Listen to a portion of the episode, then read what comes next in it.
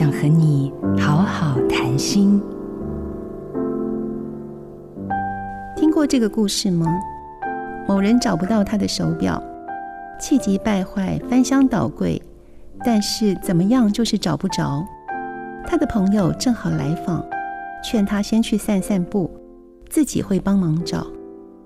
某人出门走了一圈回来，发现朋友真的找到了自己的手表，惊讶地问：“是怎么办到的？”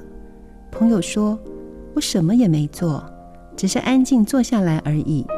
然后我听到滴答滴答的声音，就找到你遗失的手表了。亲爱的，正如这一只手表一样，你要寻找的答案其实一直都在那里。当你的心安静下来，就能听见它的声音。所有的焦虑与不安，往往都来自于不够相信自己。”若是能够衷心悦纳自己，对自己的负面想象也就消失如烟云。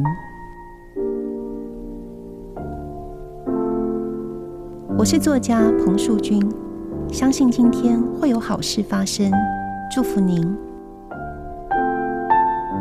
做自己的主人，找回你的心。印心电子，真心祝福。好家庭联播网，中部地区古典音乐台 FM 九七点七，北部地区 Bravo FM 九一点三。